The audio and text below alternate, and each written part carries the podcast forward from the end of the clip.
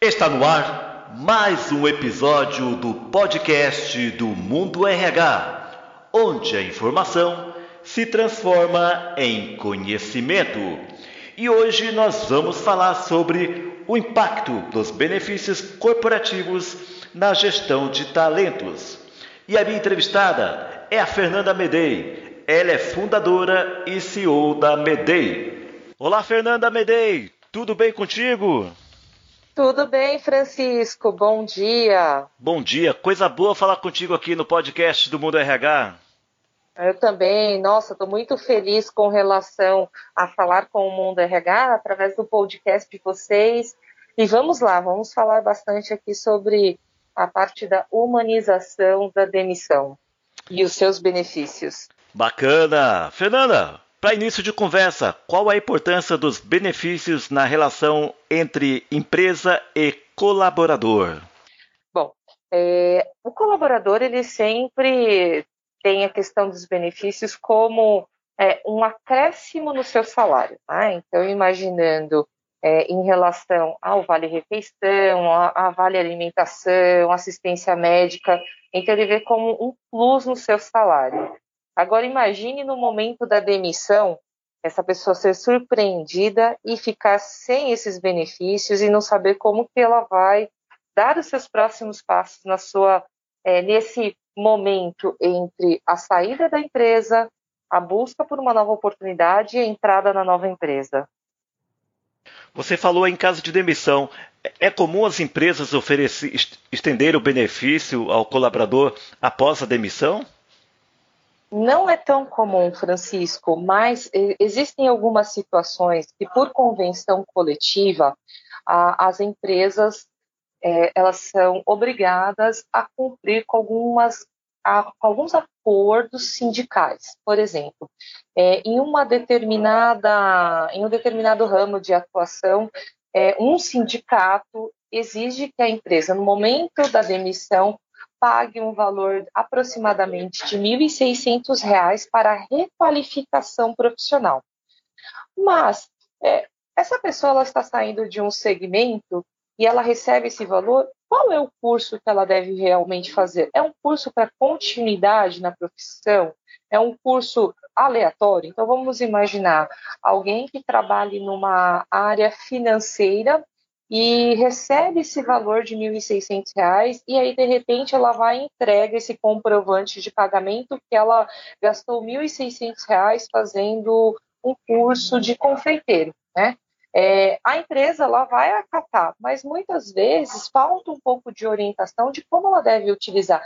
E até o RH da empresa acompanhar se essa pessoa ela vai ter interesse em se aposentar, se ela vai ter interesse em continuar na mesma área ou até mesmo migrar de área. Então, eu já vi empresas desse segmento, né, é, com funcionários que foram desligados e muitas vezes questionando por que, que o funcionário entregou um curso de requalificação profissional, mas nada a ver com a área que ele trabalhava.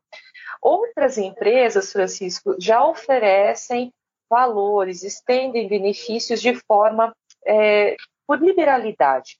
Então, por exemplo, existem empresas que oferecem continuidade na assistência médica por determinado período, assistência é, vale alimentação, assistência odontológica.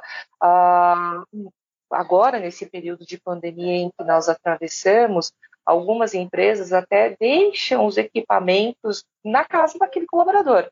Então, não precisa devolver o notebook, a cadeira, né, de escritório. Então, acaba sendo um benefício estendido àquele colaborador, porque a partir do momento que a empresa desliga, ele vai ter que se requalificar para o mercado, ele vai precisar fazer network, ele vai precisar modificar o seu currículo, ele vai precisar aprender novas competências, sejam elas é, habilidades profissionais ou habilidades é, comportamentais para voltar ao mercado de trabalho. E de verdade, é, dá um, um, problema em relação a, vamos imaginar, essa pessoa ela vai ter que procurar emprego e a busca por uma nova oportunidade no mercado de trabalho, ela é, é bem trabalhosa, né? Então, existem pessoas que gastam seis, oito horas por dia na frente do computador, fazendo curso, acessando redes sociais é, profissionais para é, essa busca de novas oportunidades. Então, existe uma gama enorme é, de trabalho e que a empresa onde aquele funcionário trabalhava deu essa oportunidade de ficar com os notebook, um desktop, uma cadeira, poxa, isso já ajuda bastante essa pessoa a ir buscar uma nova oportunidade muito mais engajada. A dor da demissão ela vai ficar, né? Porque ninguém gosta de ser demitido, mas isso ajuda a minimizar essa dor, Francisco. Ô Fernanda, e esse tipo de ação aí por parte das empresas, ele pode ser considerado como um employer brand? Sim, é, inclusive quem fica na empresa é, vê isso com bons olhos, né? Vamos fazer um, um paralelo. É, quando uma demissão ela é muito mal feita, ela acaba refletindo no funcionário demitido, na equipe que fica, porque sempre acho que, nossa, quando chegar na minha hora de ser demitido, eu vou também ter esse tipo de demissão. Vão usar do mesmo artifício, vão gritar comigo, vão me expor, enfim, né? Dependendo de como foi conduzido. E também gera um reflexo na comunidade, seja na família, nos amigos. Então, quando há uma demissão muito mal feita, isso também gera reflexos e piora muito a imagem da empresa. Quando a demissão ela é bem feita, onde se oferecem benefícios, onde se estende, o próprio ex-funcionário vai nas redes sociais e fala muito bem da empresa. Então, quem está lá dentro fica mais tranquilo, poxa, eu fiquei e na hora que acontecer comigo, a empresa também vai ter os mesmos cuidados e promove uma ação muito significativa, porque a pessoa que não trabalha naquela empresa e vê que aquela pessoa foi respeitada utilizando uma demissão humanizada, né, é, dando benefícios, ela quer entrar para trabalhar naquela empresa. Então, começa a ter um trabalho até de atração é, de forma orgânica. Né? O funcionário vai na rede social, ele conta como aquilo aconteceu de, de forma super positiva, o que, que a empresa fez, quem fica, fica é, triste porque saiu um colega de trabalho, mas entende que ele também vai ser respeitado. A comunidade em torno daquela pessoa que foi demitida também se sente um pouco mais confortada. E para quem não trabalha naquela empresa e está até de repente buscando uma oportunidade, vai querer trabalhar lá. Né? Então, sim, fortalece e muito o employer brand da empresa quando toma essas ações é, de cuidados e oferecer benefícios, equipamentos na saída desse colaborador. Fernanda, de uma maneira geral, o que mudou em relação à oferta de benefícios aos trabalhadores nesses últimos tempos, aí principalmente nesse último ano de pandemia? Olha, mudou é, muita questão de, benefícios flexíveis. Né? Antes era ou vale transporte e vale refeição e cada um sendo comprado de forma segmentada. Agora, com a questão do, do home office, né, é, os benefícios eles começam a ser flexíveis. A empresa já tem, utiliza empresas que têm essa modalidade de benefícios flexíveis, onde a pessoa pode decidir se ela vai gastar é, pedindo algum delivery ou se ela vai gastar no supermercado, né? Isso muda bastante o conceito e, e, e relação com o uso consciente dos, do, dos valores que são depositados pela empresa de forma de benefício é, flexível. Mudou muito essa questão de home office, que antes não existia, né? É, algumas empresas faziam, muitas vezes os gestores não viam com bons olhos esse tipo de trabalho, é, home office, porque não sabia fazer a gestão adequada. E, de repente, 11 de março de 2020, o mundo entra em pandemia e as, e as empresas e as pessoas têm que se adaptar a essa nova modalidade. Então, o home office passa a ser visto hoje para a, quem busca uma oportunidade no mercado de trabalho como um benefício. Né? Eu não gasto o tempo de deslocamento, eu trabalho diretamente da minha casa, no conforto da minha casa. Né? Então, eu vejo também o home office como uma extensão de benefício para aqueles que estão buscando uma nova oportunidade. A oferta de assistência médica também, eu vejo que é, ela mudou, né? Então, hoje, é, existem empresas muito preocupadas em buscar operadoras de saúde que tenham telemedicina, para que o seu é, colaborador não precise sair de casa se expondo a esse tipo de risco. Então, também percebi essa movimentação conversando com algumas empresas. É, de antemão, assim, eu, eu elenco esses três princípios, né, três benefícios que eu vejo que mudou bastante nesse período de pandemia. Ô Fernando, e na sua opinião, qual é o benefício ainda mais atraente na atração e retenção de talentos? Olha, eu não vou falar um específico, tá? Mas eu vejo que hoje são as empresas que têm uma cultura forte. A gente pode falar, mas por que isso é um benefício? Porque a partir do momento em que a empresa tem uma cultura é, forte, as pessoas elas entram e não querem sair. Eu já vi pessoas trabalhando em empresas que oferecem uma série de benefícios, com a vale alimentação, por exemplo, de mil reais, com é, vale refeição de oitocentos e poucos reais, só aí quase dois mil reais. Tem gente no Brasil que não ganha esse valor de salário e a pessoa ganha isso de benefício, né?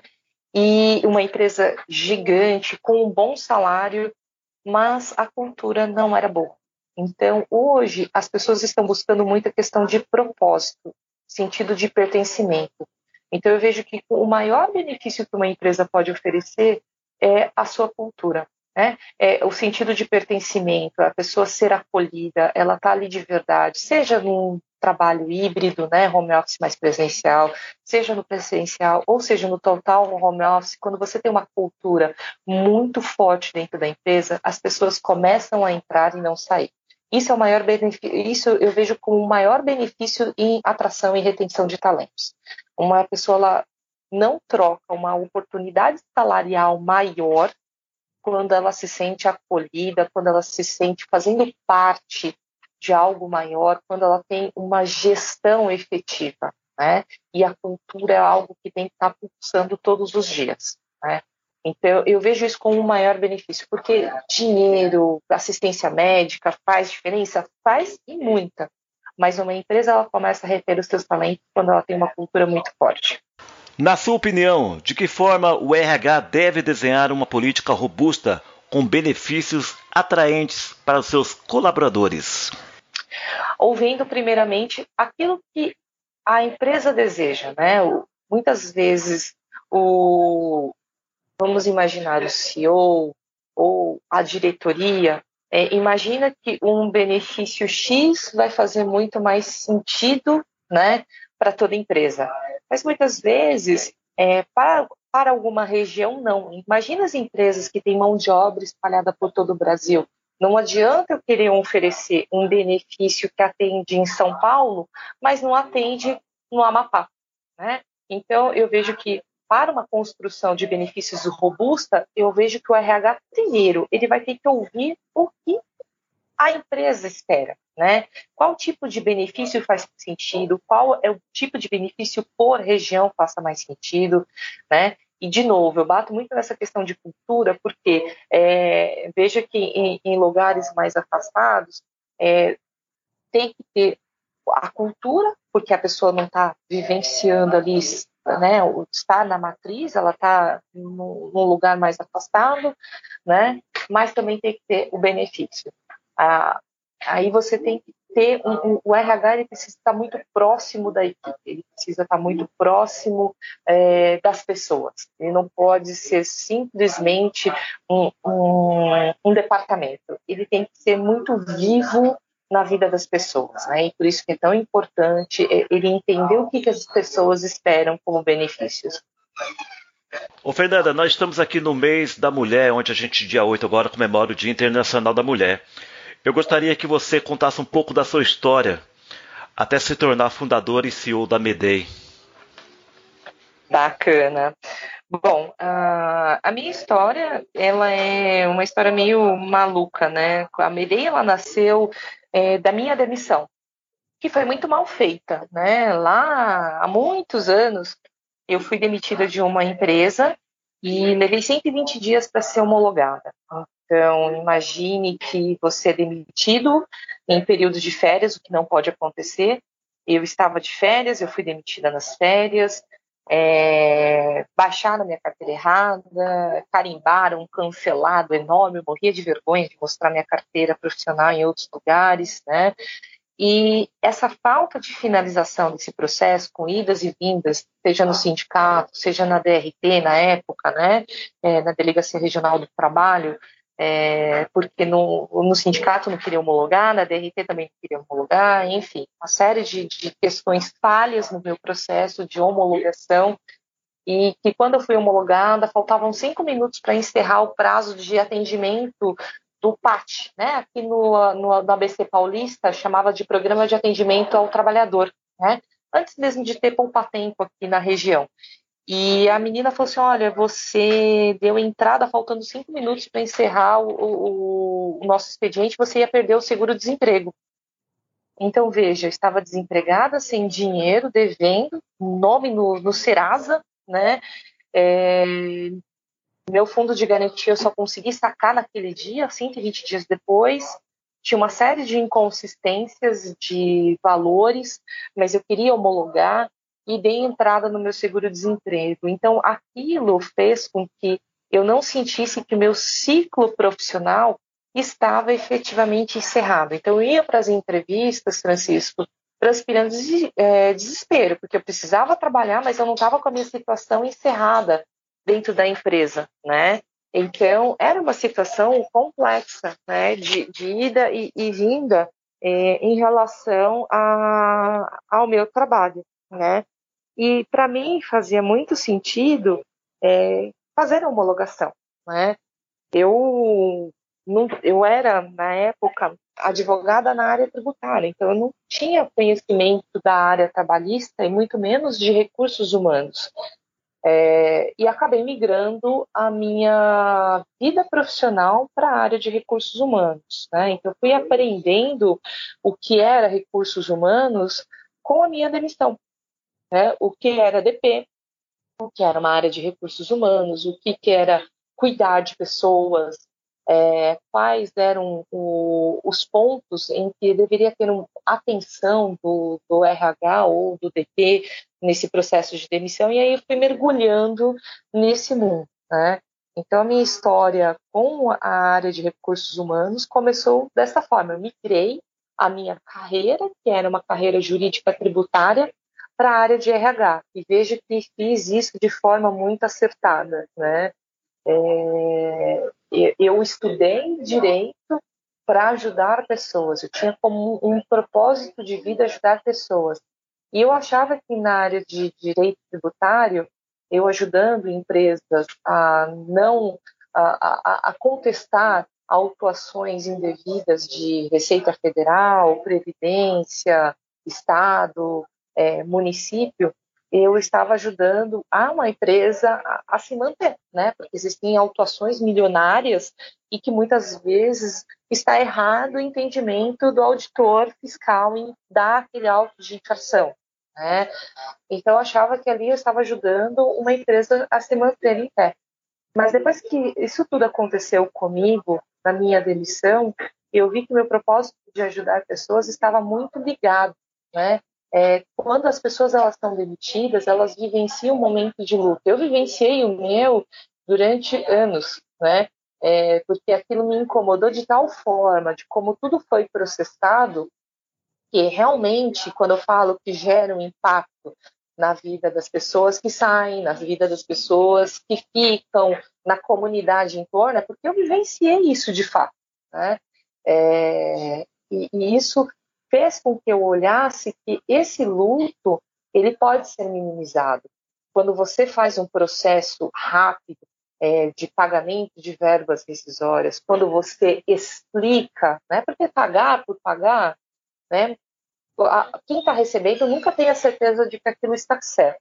Mas a partir do momento em que você senta, você explica é, o que a pessoa está recebendo, pergunta se tem alguma coisa que ela sente que está faltando, ouve aquela pessoa, ela te conta um pouco da jornada dela, como que ela viu a empresa, e é muito engraçado porque as pessoas elas olham muito a empresa como, poxa, a empresa foi super bacana, mas o meu gestor não, né? Essa é sempre a sensação de quem é demitido, né? Boa parte das pessoas. Então, quando você ouve um pouco dessa história e você fala uma palavra assim simples para a gente, né? Olha, te desejo sorte, em breve você estará recolocado. Aquilo para a pessoa que é demitido é uma palavra de acalento. Ela entende que cuidaram do processo dela, que tiveram é, é, uma atenção em explicar o que são, o que ela está recebendo, acolheram essa pessoa no momento de ouvir o que aconteceu dentro da jornada, suas percepções e dar uma palavra positiva, isso ajuda a minimizar o luto da pessoa. No meu caso, eu não tive nada disso, né? No meu caso, eu tive tudo ao contrário, né? E daí que a Medei surgiu. Então, é, vi muita resistência, sendo mulher, empreendendo numa área diferente, né? Eu optei em empreender numa área em que todo mundo pode, que é a demissão, né? É, e principalmente por ser num ramo de tecnologia, onde poucas mulheres estão à frente das suas startups. Então, imagina, eu não conhecia nada em relação a código, a montar uma empresa de tecnologia. Então, a Medei ela foi é, mudando de acordo com os anos. Né? A gente começou pelo propósito, né? começamos pelo porquê, e hoje nós fazemos né, o como fazemos. É, então a gente começou muito pelo propósito, o porquê que a gente faz o que fazemos. Né? Isso é muito importante destacar. Fernanda, muito obrigado pela sua participação aqui no podcast do Mundo RH. Obrigado pela riqueza de informações, por essa história linda que seja inspiradora a milhares de mulheres que estejam aqui ouvindo o nosso podcast. Obrigada. Eu gostaria de deixar uma mensagem para as mulheres nesse mês tão especial. Né? É, é um, a gente fala 8 de março e eu vejo muitas ações de RHs entregando flores, chocolates, né, na data do dia 8 de março. Mas a gente precisa lembrar que é, é um mês de luta, né? É, muitas mulheres nesse momento de home office estão vivendo é, junto com os seus agressores, né? E, e muitas vezes estão perdidas, sobrecarregadas. É, eu queria dar uma palavra e falar para todas as mulheres: não desistam, né? Está num relacionamento tóxico, saia, está vivendo um relacionamento profissional tóxico, saia, mantenha a sua saúde mental como prioridade, né? Cada um vive a sua jornada, então vá viver a sua jornada e tenha sempre você como prioridade. Não desista, seja forte e gentil o tempo todo, que você vai conseguir muito além do que você imagina, mulher. Muito bem, eu conversei aqui com a Fernanda Bedei, ela é fundadora e CEO da Bedei. Fernanda, mais uma vez, muito obrigado pela sua participação aqui no podcast do Mundo RH. Ok, pode contar comigo, gente. Muito obrigada pela atenção, por vocês ouvirem a gente. Um grande abraço, pessoal. É isso aí. Esse foi mais um episódio do podcast do Mundo RH. Para manter-se atualizado com as notícias do Mundo RH, acesse www.mundorh.com.br. Até a próxima!